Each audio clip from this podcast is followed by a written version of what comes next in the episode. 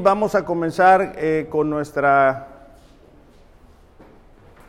con nuestro sermón del día de hoy, eh, mientras damos el tiempo para que nuestros niños salgan, ¿verdad? Y hace unas semanas atrás comenzamos nuestra serie Conocer a Dios. Conocer a Dios. Y dijimos que es importante eh, conocer el carácter de Dios, las obras de Dios y las promesas de Dios. Porque cuando nosotros conocemos el carácter, eh, podemos estar seguros a quién estamos buscando, en quién hemos confiado, si, si, Él es fiel, si Él va a cumplir lo que ha dicho, ¿verdad? Cuando miramos las obras de Dios, eso nos debe de mover a maravillarnos de ellas, pero a darnos cuenta también de que nuestro Dios es un Dios de orden, ¿verdad? Tú ves las obras de Dios y hay una, un orden, hay un propósito en ellas. Cuando estudiamos la palabra también descubrimos promesas y aferrándonos a ellas es que podemos vivir cada día buscando a Dios. Juan capítulo 17, versículo 3. Juan capítulo 17, versículo 3, y lo podemos buscar en nuestras Biblias. Dice, y la manera de tener vida eterna es conocerte a ti Ahora, cuando hablamos de vida eterna, no, no comienza cuando una persona ya no está en este mundo físicamente. Cuando hablamos de vida eterna, estamos hablando del momento en el que Dios nos permite conocerle. Ahí es la vida eterna. Ahí comienza la vida eterna, que trasciende la muerte física. ¿Ok? Entonces dice, y la manera de tener vida eterna es conocerte a ti, Fíjate la siguiente parte, el único Dios verdadero. E, el problema con nuestra sociedad es de que cada persona ha hecho un Dios a su imagen y semejanza. Pero hay un único Dios verdadero, a Jesucristo, a quien tú enviaste. Todos los días tomamos decisiones que son importantes. Todos los días reconocemos que vienen sorpresas a nuestras vidas que no esperábamos situaciones que nos superan. Muchas veces tenemos problemas con nuestras relaciones interpersonales, desafíos en, las labores, en el trabajo, cómo utilizar el tiempo, cómo utilizar los recursos. Y precisamente pensando en ello, es que el día de hoy vamos a ver un, un, mensaje, si tenemos nuestras notas del sermón. El título del mensaje del día de hoy es El Dios que nos da de su sabiduría. El Dios que nos da de su sabiduría. Vamos a orar. Padre, gracias por esta mañana, gracias por la oportunidad que nos das de estar aquí. Pedimos, Señor, que cada uno de nosotros pueda ser un recipiente de tu palabra. Que mientras estemos aquí estemos enfocados en lo que tú has dicho en tu palabra y no lo que nosotros hemos escuchado, pensamos, creemos, sino que podamos ser oidores de tu palabra y hacedores de ella que tu Espíritu Santo tome control de cualquier distracción, que nos podamos enfocar únicamente en ti y que al salir de estas cuatro paredes podamos conocerte más a ti. En el nombre de Jesús, amén. Bueno, decíamos que, que nuestro Dios nos da de su sabiduría, pero ¿qué es la sabiduría? Bueno, la sabiduría es la capacidad de discernir o distinguir lo que es correcto y seguir por ese camino de acción. Cuando tú dices, mira, esta persona es sabia, es alguien que logra discernir entre lo correcto y lo incorrecto, entre lo que le beneficia y lo que le perjudica. Y llevándolo más allá, es como cuando nosotros decimos, esto va a afectarme a mí y a mi familia. Esta decisión que yo puedo llegar a tomar va a afectar mi matrimonio esta decisión va a afectar la crianza de mis hijos, el ejemplo que yo le estoy dando a mis hijos.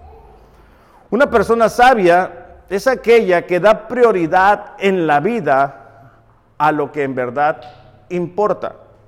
Da prioridad en la vida a lo que en verdad importa.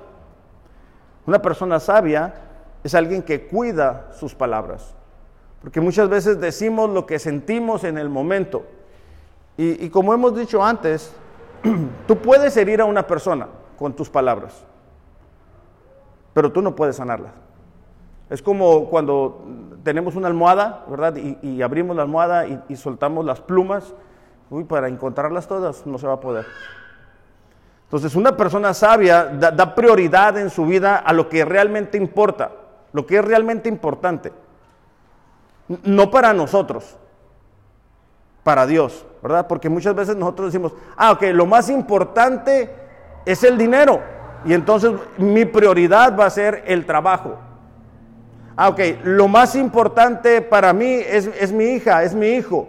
Entonces toda mi atención, todos mis recursos van a estar para esta o aquella persona. Entonces cuando hablamos de dar prioridad en la vida a lo que realmente importa, estamos hablando de acuerdo a los principios bíblicos. No a lo que me enseñaron, no lo que me dijeron, no lo que yo creo, lo que me gustaría. Entonces, también cuida sus palabras. Dice, prevé los problemas antes de que sucedan. O sea, uno logra ver a la distancia un problema que se nos pueda llegar a presentar y lo prevé. Entonces, y, y cuando tú prevés los problemas, pues obviamente evitas las consecuencias. Una persona sabia también toma decisiones correctas. ¿Por qué? Porque tiene la sabiduría de Dios en su corazón. O ahorita que cantábamos, ¿verdad? Eh, eh, eh, pues la última alabanza, hablábamos de, la importancia que tiene para nosotros la palabra. Pero cuando te llega una tentación, no todo el tiempo tienes el tiempo de ir a buscar la Biblia, donde sea que la hayamos dejado. O sea, no, no puedes decir, espérame, déjame, yo me acuerdo que hace como tres meses el pastor dijo algo, espérame, déjame, déjame ir a revisar las notas que tengo en la... No, no, ya tomaste una decisión. Cuando tenemos un conflicto, yo creo que aquí no sucede, ¿va? pero cuando tenemos una diferencia con nuestro esposo o nuestra esposa, ahí nosotros necesitamos sabiduría. Entonces, los problemas que tenemos, o la mayoría de los problemas que tenemos, no es porque somos perseguidos por ser cristianos es porque no tenemos la sabiduría de Dios en nuestro corazón y tomamos decisiones equivocadas, con las prioridades equivocadas. No, bueno, hasta el momento aquí en Rosarito nadie nos persigue por ser cristianos. No, el, dolor que muchas veces experimentamos nosotros y nuestra familia es por falta de sabiduría. Por eso es que hay tantos matrimonios que tienen conflictos porque no tienen sabiduría. Hace rato, platicando con mi esposa, yo le comentaba que qué peligroso es cuando en un matrimonio, pues tú tienes un niño y no le muestras con tu ejemplo qué importante es Dios. Y ellos están eh, absorbiendo como esponjas lo que decimos y lo que hacemos. Entonces, una persona sabia prevé los problemas antes de que sucedan. No te esperes a, estar ya en el último momento para querer empezar a buscar a Dios, o, empezar a orar, o empezar a congregarte, o, empezar a ser humilde, empezar a ser comprensivo, empezar a ceder. Es muy interesante, ¿verdad? Porque ahora que viene la época navideña, los conflictos surgen en dónde se van a pasar el 24. Y nada que ver. O sea, imagínate, estamos celebrando el nacimiento de nuestro Salvador. No estamos celebrando dónde vamos a estar. No se trata de eso, no es lo más importante. Y a veces se vuelve un conflicto y un problema, ¿verdad? Que vamos a cenar y, y, no le puedo decir a mi familia que no tenemos, tenemos que tener comida para todos. No se trata de eso. ¿Y eso qué? Causa un conflicto. Pero ¿qué dice Dios acerca de esta situación? O sea, ¿qué dice Dios, por ejemplo, acerca del matrimonio? ¿Qué dice Dios acerca de su palabra? ¿Qué dice Dios acerca de la oración? ¿Qué dice Dios acerca de la familia? ¿Qué dice Dios acerca de las prioridades? Si nosotros buscáramos eso como prioridad, muchos de los problemas que enfrentamos el día de hoy no existieran. O tuviéramos la manera de saber el camino, ¿verdad? Porque por eso te decía que al principio eh, la sabiduría es la capacidad de discernir lo que es correcto, pero seguir por ese camino. Porque nosotros podemos escuchar un mensaje, leer un versículo y decir, wow, qué impresionante. Sí es cierto, estoy de acuerdo, pero seguir igual. No, no se trata únicamente de adquirir conocimiento. Una persona sabia rechaza lo que no le hace bien rechaza aquello que no es beneficioso para su vida. Existen personas que tienen gran problema con decir no. Y por no saber decir no, experimentan después problemas. Ellos, su familia y la gente cercana. Entonces, Proverbios 1.7 dice, el principio es decir, la base, el fundamento de la sabiduría es el temor de Jehová. Eh, y cuando hablamos de temor, no es de decir, ay, qué, miedo, ¿verdad? No, no, no, es un respeto, es un deseo de honrar a Dios. Es, es lo que José expresó cuando fue acosado por la esposa de Potifar y dijo, bueno, ¿cómo haría yo esta maldad de serle infiel a mi Dios? Entonces, cuando nosotros somos conscientes de que no únicamente lo que hacemos, sino lo que pensamos, Dios lo conoce, eso nos debería de llevar a quererlo honrar. Si como cristianos fuéramos conscientes de que Dios está con nosotros en todo momento, nos comportaríamos diferente. No, sé cuántos de ustedes trabajan en un lugar ¿verdad? Y están los empleados normales, ¿verdad? Del tú a tú, pero de repente llega un supervisor. Y cuando llega el supervisor, ¿qué? Empezamos a hacer lo que no hacíamos antes. Hasta nos sentamos diferente, hablamos diferente. Por el respeto a esa autoridad. Bueno, esa autoridad es infinitamente mayor de Dios sobre nuestras vidas. Al menos así debería de ser. O sea, si nosotros fuéramos conscientes de que Dios ve lo que estás pensando, Dios escucha la manera en que le hablas a tu esposa, a tu esposo, a tus compañeros de trabajo. Dios ve cómo utilizamos el tiempo, el dinero. Dios sabe. Es más, Dios sabe hasta por qué hacemos lo que hacemos, porque podemos hacer algo bien, pero por las motivaciones equivocadas.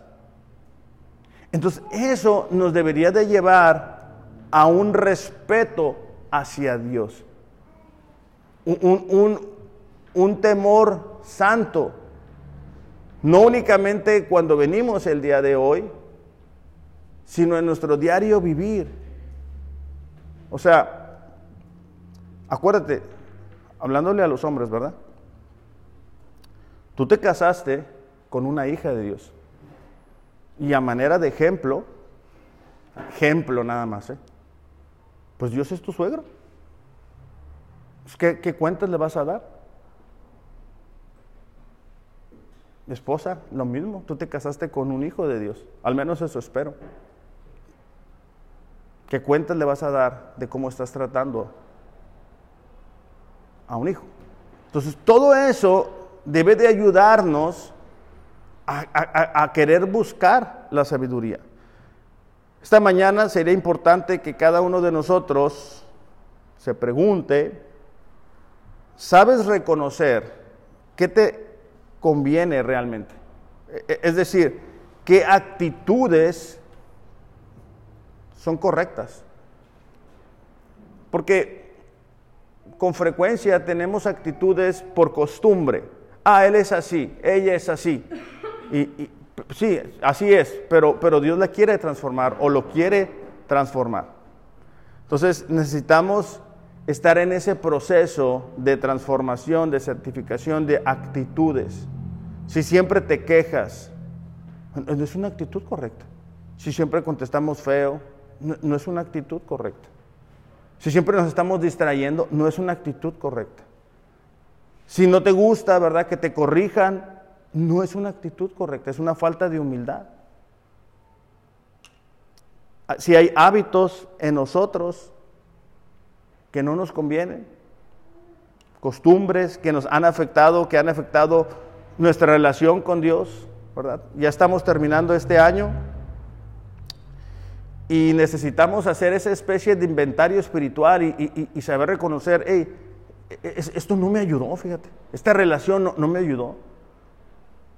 E, esta forma de trabajar eh, laboral, o sea, hablando secularmente, pues no, no, estamos peor, estamos mejor. Por eso con frecuencia yo, les he invitado a, que tengan conversaciones importantes con, con su esposa, con su esposo, con sus hijos y que sean sensibles a las respuestas. Que puedan ustedes decir, hey, ¿cómo estamos? ¿Cómo estás? ¿Qué, hicimos bien este año? ¿Qué crees que podemos mejorar? ¿Qué crees tú que podemos cambiar? Una persona sabia, decimos que prevé los problemas, pero una persona sabia sabe hacia dónde va. Y, no únicamente de manera personal, que es importante que tú sepas hacia dónde vas. Es decir, tú quieres ser un mejor cristiano, quieres ser un mejor esposo, quieres ser un mejor hijo, quieres ser un mejor trabajador. Saber hacia dónde, pero, pero también en familia. Entonces deberías de preguntarte si sabes qué debe de hacer tu familia para mejorar. ¿Tú sabes qué es lo que tu familia necesita? ¿Sabes hacia dónde, en dónde está tu familia espiritualmente? No, pues mi esposa está mal, no lee, mi hija tampoco o mi hijo tampoco. ¿Y qué vas a hacer? Porque pudiéramos decir, no, pues no hace y no voy a hacer nada. Más adelante, ¿verdad? A ver si las cosas se componen. Las cosas no se arreglan solas. ¿Sabes en qué condición está la relación con tu esposa, con tu esposo, con tus hijos, con tus vecinos, con tus compañeros de trabajo. Un cristiano debe de ser distinguido por tener relaciones sanas. Otra pregunta es, ¿sabes por qué estás estancado? O sea, ¿sabes por qué no logras avanzar? Hablando espiritualmente, ¿verdad? Y, estamos como que en el mismo punto. Se está acabando el 2023 y a lo mejor algunos están en el mismo lugar. ¿Por qué será? Esas son preguntas que no nos gusta hacernos porque nuestra humanidad tiende al orgullo. Miren, todos, bueno, no todos, la mayoría, cuando llegan a la iglesia, están contentos. Que es una iglesia que les ama, es una iglesia que les cuida, es una iglesia que está pendiente de ustedes. El problema surge cuando les corregimos algo. Ahí es donde es probado el carácter de la persona. Fíjate, Proverbios 26, 12.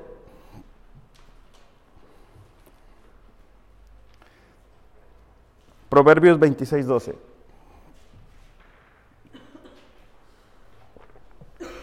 Dice, ¿has visto a un hombre que se tiene por sabio? No que es sabio es alguien que se cree sabio. Es alguien que cree que ya lo sabe todo, ¿verdad? Porque sabe uno o dos versículos de memoria y ya creen que con eso es suficiente.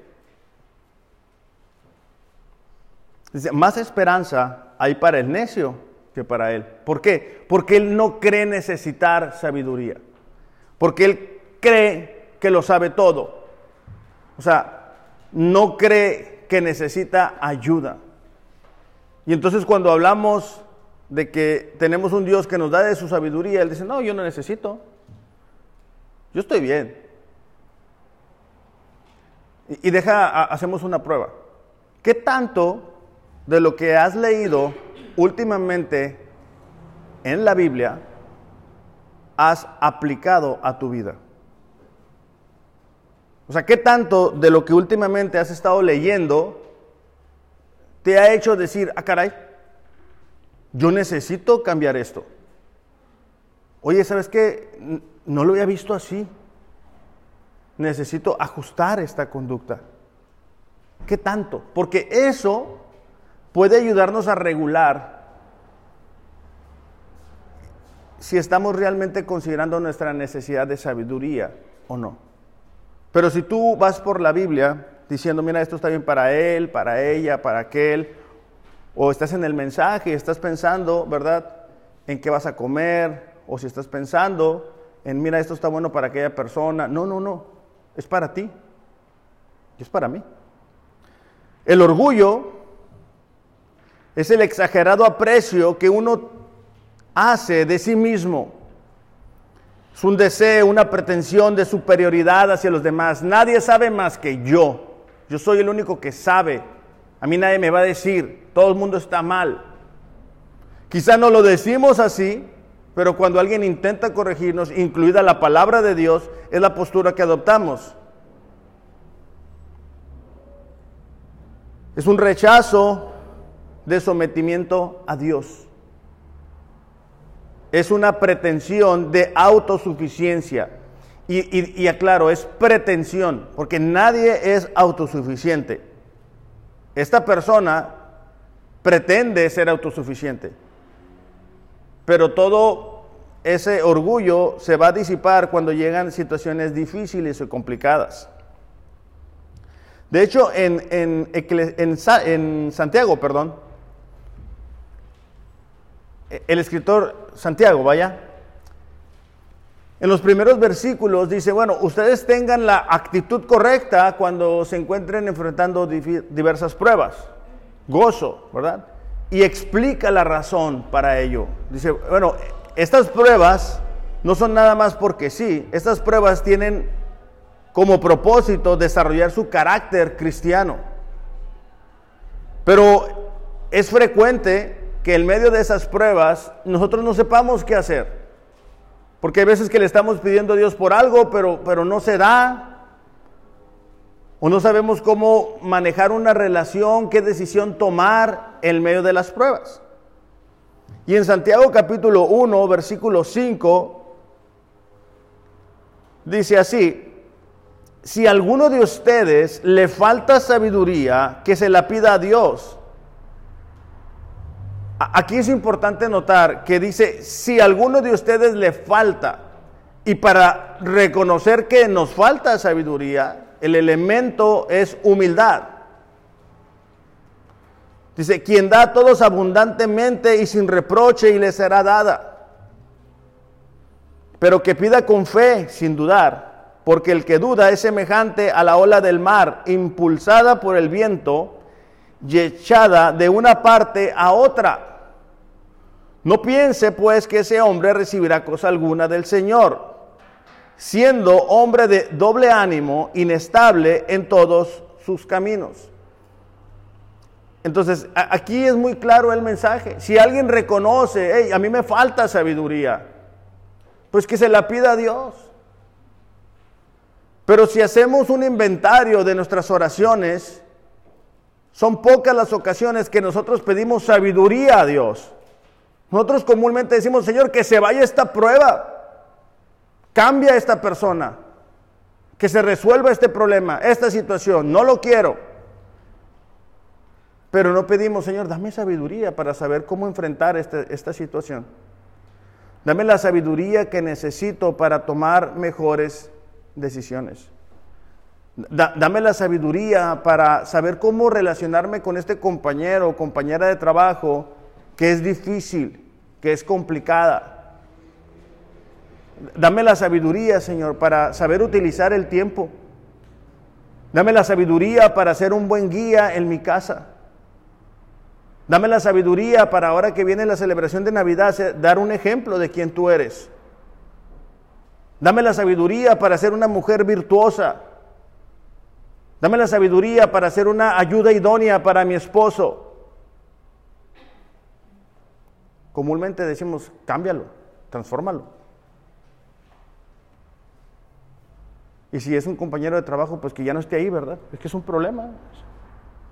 Y no pedimos sabiduría. Y, y olvidamos que Dios permite esas circunstancias para llevarnos a reconocer que lo necesitamos a Él, que dependemos de Él que Él permite que esas circunstancias lleguen a nosotros para que digamos, no puedes solo, no puedes sola. Cuando el rey David eh, se está despidiendo, él le pasa la estafeta a su hijo Salomón. Y él le dice, mira, mira Salomón, tú, tú vas a tomar mi lugar. Busca a Dios. Él, no te va a dejar. Él no te va a desamparar. E, él está introduciendo a, su hijo a un camino de sabiduría. Y en Primera de Reyes, capítulo 3, versículo 8,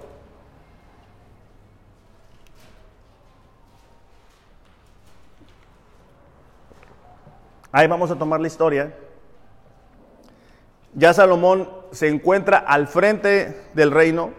Estamos hablando que en aquel tiempo Israel era la nación en potencia donde eh, otras naciones estaban sometidas a ellos. De hecho, creo que fue ayer o antier cuando dice, ¿verdad?, que la reina de Sabá fue a, a conocer a Salomón por lo que ha escuchado acerca de él. Y a mí me impresionó y subrayé en mi Biblia cuando dice, bienaventurados los que te oyen todos los días. O sea, diciendo, hey Salomón, tus siervos, los que están bajo tu reino, son bendecidos porque escuchan tu sabiduría. Y yo me quedé pensando, ¿mi familia dirá lo mismo de mí? O sea, no sé, yo, yo me quedé pensando, la gente que me conoce al escucharme dicen, wow, Qué felicidad escuchar a Alex o dirán, qué dolor de cabeza, siempre dice lo mismo, siempre se queja, siempre son los mismos problemas. Porque lo que está en el corazón es lo que decimos con nuestras palabras. Pero antes de que Salomón llegara a ese punto, donde era o donde fue reconocido por su sabiduría y su reino se extendiera de tal manera, Salomón dirige esta oración. Si tu siervo está en medio de tu pueblo al cual tú escogiste. Fíjate qué importante es el temor al Señor en la oración de Salomón. Él dice, yo soy tu siervo Dios. Y esta nación no es mía, ni la hizo mi padre con su inteligencia. Es tuya. ¿Ok? Un pueblo grande, no se puede contar ni enumerar por su multitud. Él reconoce que la situación que él está enfrentando le supera en capacidad. Dice, da pues a tu siervo un corazón entendido para juzgar a tu pueblo. E, este, esta expresión, corazón entendido, significa un corazón que sepa escuchar atentamente la voz de Dios. Es decir, un corazón que estuviera en sintonía con la voz del Señor para poder dirigir a Israel de la manera que Dios quería que su pueblo fuera dirigido. Y, es así que nosotros deberíamos de pedirle a Dios, Señor, dame un corazón para estar en sintonía contigo, para no hacer mi voluntad, no hacer lo que yo quiero, porque yo no sé. Yo no sé lo que es mejor. Dame un corazón entendido que sepa escuchar tu voz y que pueda discernir lo que es bueno de lo que no es bueno. O de lo que es bueno y de lo que es mejor. Y mantenerme en, ese, en esa sintonía, en ese canal.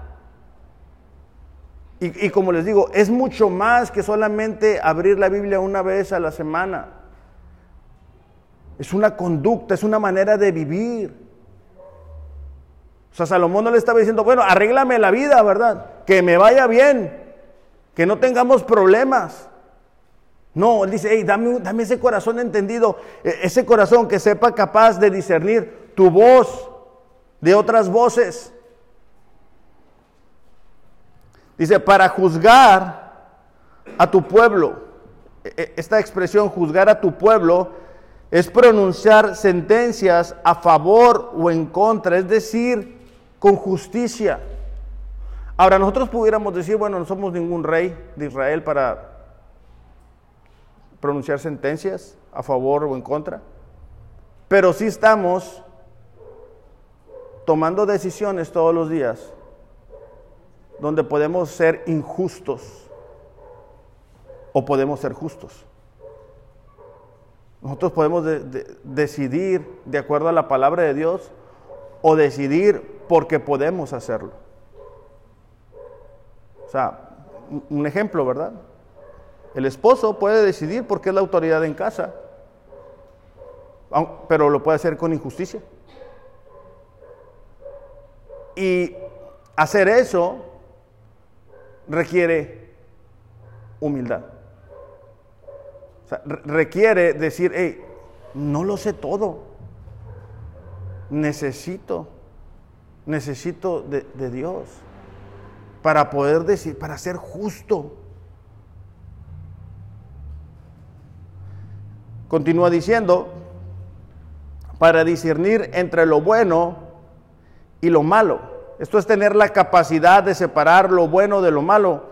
Estamos viviendo en tiempos difíciles y, y, es complicado a veces saber qué es lo correcto de lo incorrecto.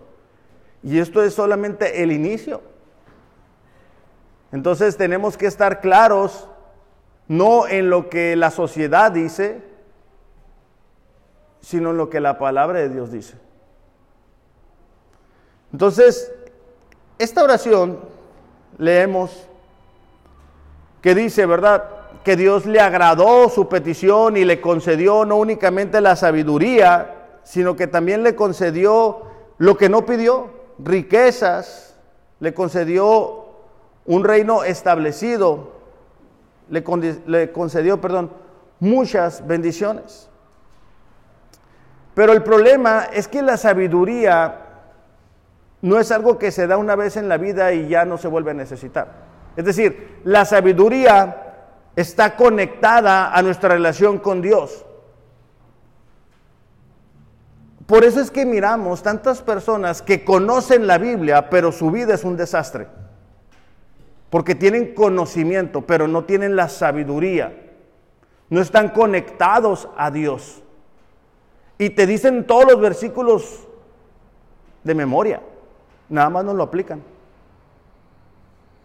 Entonces, en el momento que Salomón se desconectó de Dios, él perdió esa sabiduría.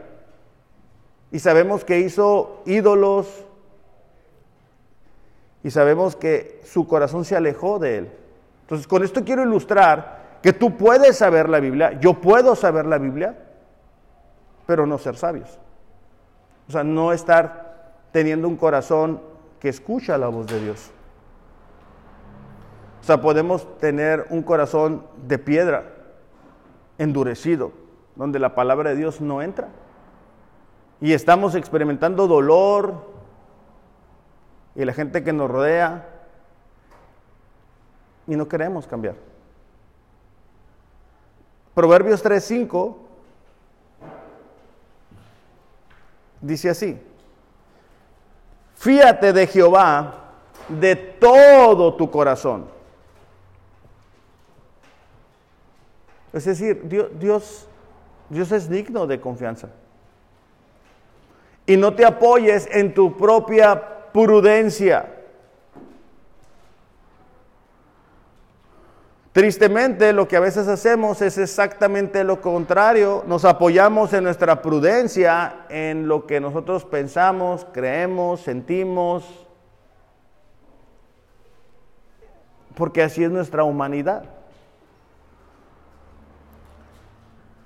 Pero nosotros somos llamados a, confiar en Dios. Dice, busca su voluntad en todo lo que hagas. ¿Qué es eso? Es Señor, dame la sabiduría para tomar mejores decisiones. Y luego fíjate, Él te mostrará cuál camino tomar. Con frecuencia, lo que hacemos nosotros es, nos apoyamos en nuestra propia prudencia, tomamos nuestras decisiones y ya que estamos en un callejón sin salida, decimos, Señor, ¿dónde estás? Pues en donde lo dejamos siete decisiones atrás. Pero si fuera diferente, si nosotros dijéramos, Señor, mira, me están ofreciendo este, este trabajo, me, me, están ofreciendo estas horas extras, me están ofreciendo este cambio. Tengo esta situación. Señor, ¿me ayudas? ¿Me das la sabiduría que necesito? E inmediatamente vas y abres la Biblia, ¿verdad? Porque no, no, no creamos, ¿verdad? Que vamos a decirle, Dios, me das la sabiduría. Y ya, ¿verdad? Al día siguiente, como dicen eh, coloquialmente, se nos va a prender el foco y ya, ya sabemos qué hacer. No, hay que buscar en la palabra de Dios. Dice, no te dejes impresionar por tu propia sabiduría. Parece exagerado esto, ¿verdad? Pero a veces así somos. Nos dejamos impresionar por nuestra propia sabiduría, pensando que podemos tener un pie con Dios y un pie en el mundo. Y podemos tener lo mejor de Dios y lo mejor del mundo. Y podemos tener la salvación y el día que Jesús venga vamos a estar con Él, pero de todas maneras hacer lo que nos da la gana todos los días. Y no funciona así.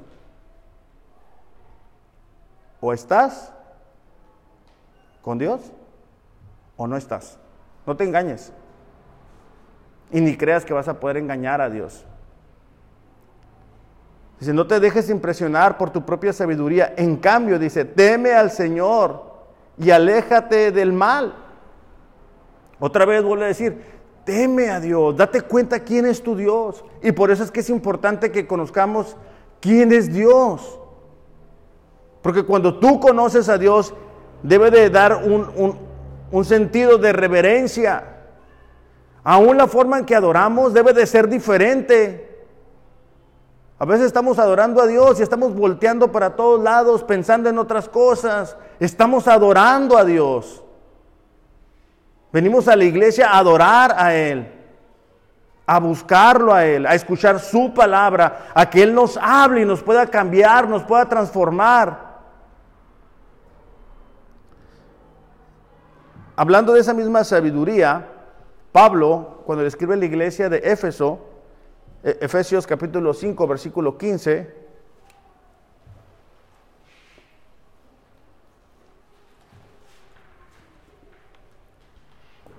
Da esta instrucción. Mirad con diligencia cómo andéis. Y esta palabra mirad es observar, tener cuidado, vigilar cuidadosamente, mirar, fijarse.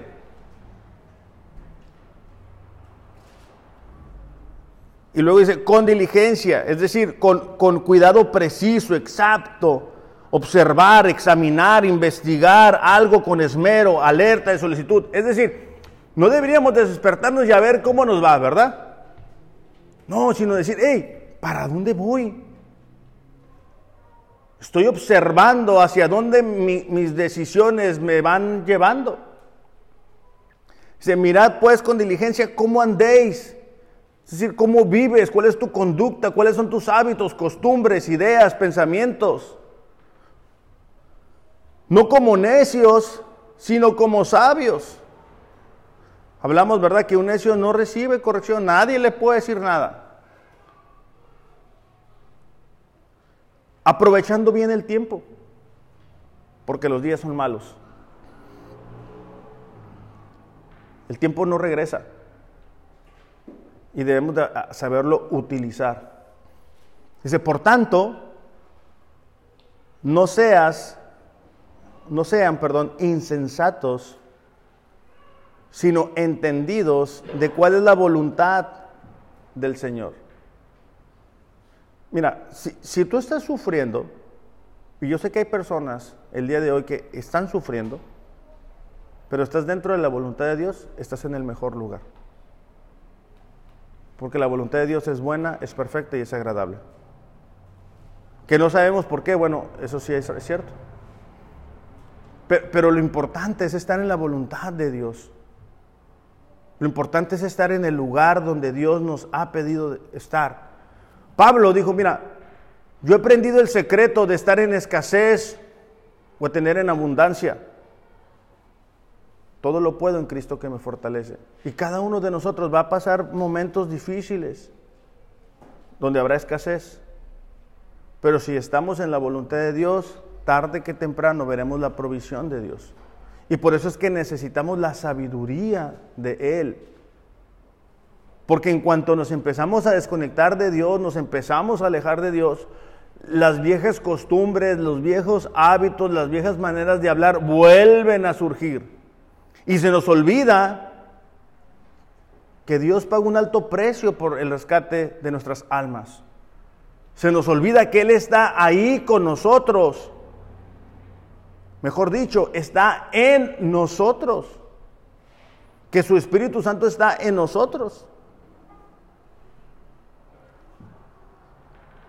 Nuestras vidas son guiadas por lo que creemos, sea verdad o sea mentira. Es decir, si tú crees una mentira, tú vas a ser guiado por ella, aunque no sea verdad. Y eso me ha pasado a mí muchas veces, ¿verdad? Que voy a una dirección y le pongo al, GPS ese y me, manda de forma equivocada. Y pues, equivocado, ahí voy para atrás. Pero es más triste cuando es en la vida de una persona que dice ser cristiano, que está siendo guiada por una mentira. Proverbios 14, 12 dice, delante de cada persona hay un camino, y fíjate la, siguiente, la siguiente palabra, que parece correcto, pero termina en muerte. Parece que es correcto.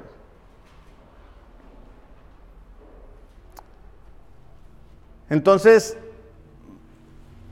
cuando una persona no tiene la sabiduría de Dios, es una persona que se vuelve necia. Ahora, ¿cómo es una persona así? Es alguien que actúa de manera insensata e irresponsable. Es decir, no considera las consecuencias. Ah, decide a como caiga. Es una persona que vive aparte de Dios, negando a Dios por sus acciones, así como por sus palabras. Dice Salmos 14, no lo busquen. El necio dice en su corazón, no hay Dios. Y, son las personas que actúan, o sea, que creen que Dios nada más trabaja los domingos. y durante la semana no le buscamos. Una persona necia es alguien que tiene patrones de pensamiento y de vida contrarios a los de Dios. Nuestra manera de pensar, nuestra manera de vivir, nada que ver con lo que Dios ha dicho. Es alguien que insiste en los mismos errores o se aferra a las mismas posturas equivocadas. No te funciona, pero lo sigues intentando hacer. Eso me recuerda que con frecuencia yo intento armar las cosas sin leer el instructivo. No me funciona. Hasta que casi siempre hay un ingeniero, como aquí, este, y lo primero que pregunta es, ¿dónde está el instructivo? No sé, lo tiré, no lo necesito. No, es que sí lo necesitamos. Y para vivir la vida cristiana necesitamos la Biblia. Pero a veces nosotros queremos vivir la vida cristiana con dos versículos que no sabemos de memoria y no es suficiente. Entonces, por eso es que Pablo, hace ratito que te decía, él dice, hey, fíjense con cuidado cómo andan. No como necios, sino como sabios. Porque tenemos un Dios que se deleita en darnos sabiduría. De hecho, Eclesiastés 2.26 dice, porque al hombre que le agrada, Dios le da sabiduría. ¿A qué se refiere con que le agrada? Bueno, es una persona que Dios le da una instrucción y la obedece. Entonces Dios le da más sabiduría para que siga decidiendo. O sea, ¿de, de qué nos sirve conocer muchos versículos de memoria si realmente no los estamos aplicando. Entonces por eso es que dice, la persona que, a Dios le agrada, le concede la sabiduría, el sentido común, la prudencia, la capacidad de tomar mejores decisiones.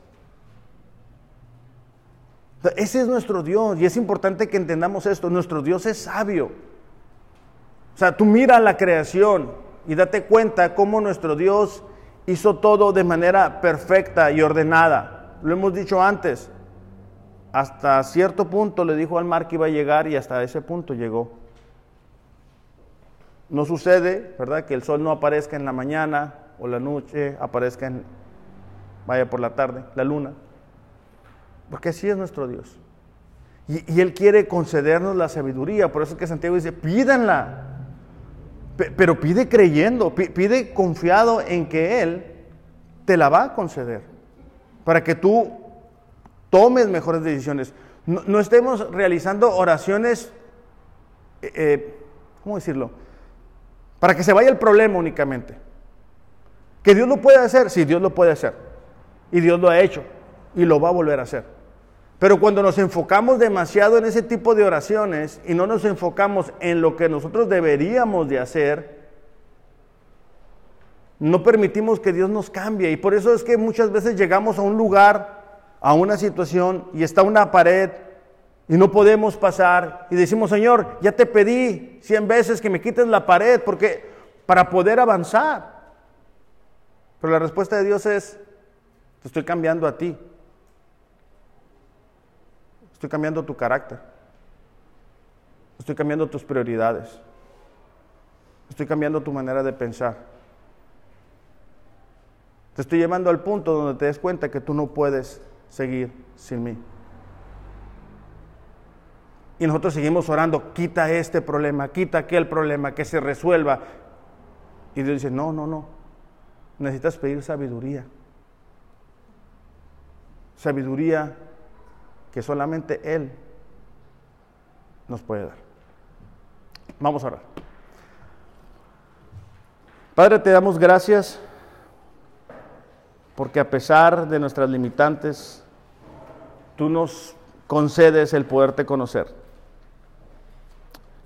Te pedimos, Dios, que cada uno de nosotros, al salir de este lugar, pueda reconocer la necesidad que tiene de ti de buscar en ti la sabiduría.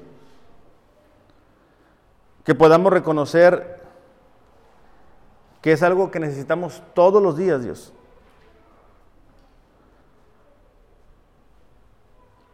Que el no tener sabiduría nos ha llevado a experimentar dolor, vergüenza, pérdida de tiempo, pérdida de dinero,